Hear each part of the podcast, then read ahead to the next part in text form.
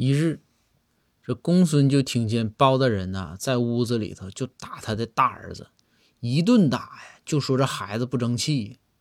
这公孙赶紧闯进去了，就拦着说：“大人，大人，自己家公子不能往死了打呀，这咋的了？又咋回事啊？”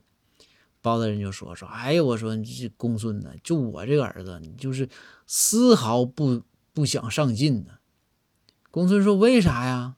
包大人就说：“说这你说就这败家子儿啊，明天就要参加这个科举考试了。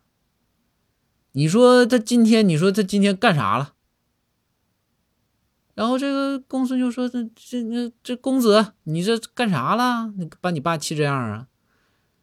这包大人大公子就说：“我看电影了。”然后公孙就说：“哎呀，大人呐，你这看电影就看电影呗。平时大你这大公子是不是复习学习也挺认真的？我这教的我都知道，对吧？明天考试了，今天看个电影，你至于打成这样吗？放松放松。”这不是应该的吗？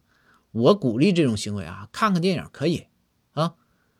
然后包大人说：“是，那看电影是行啊，但是你说你明天科举考试了，你今天看大红灯笼高高挂，是不是有点不吉利啊？”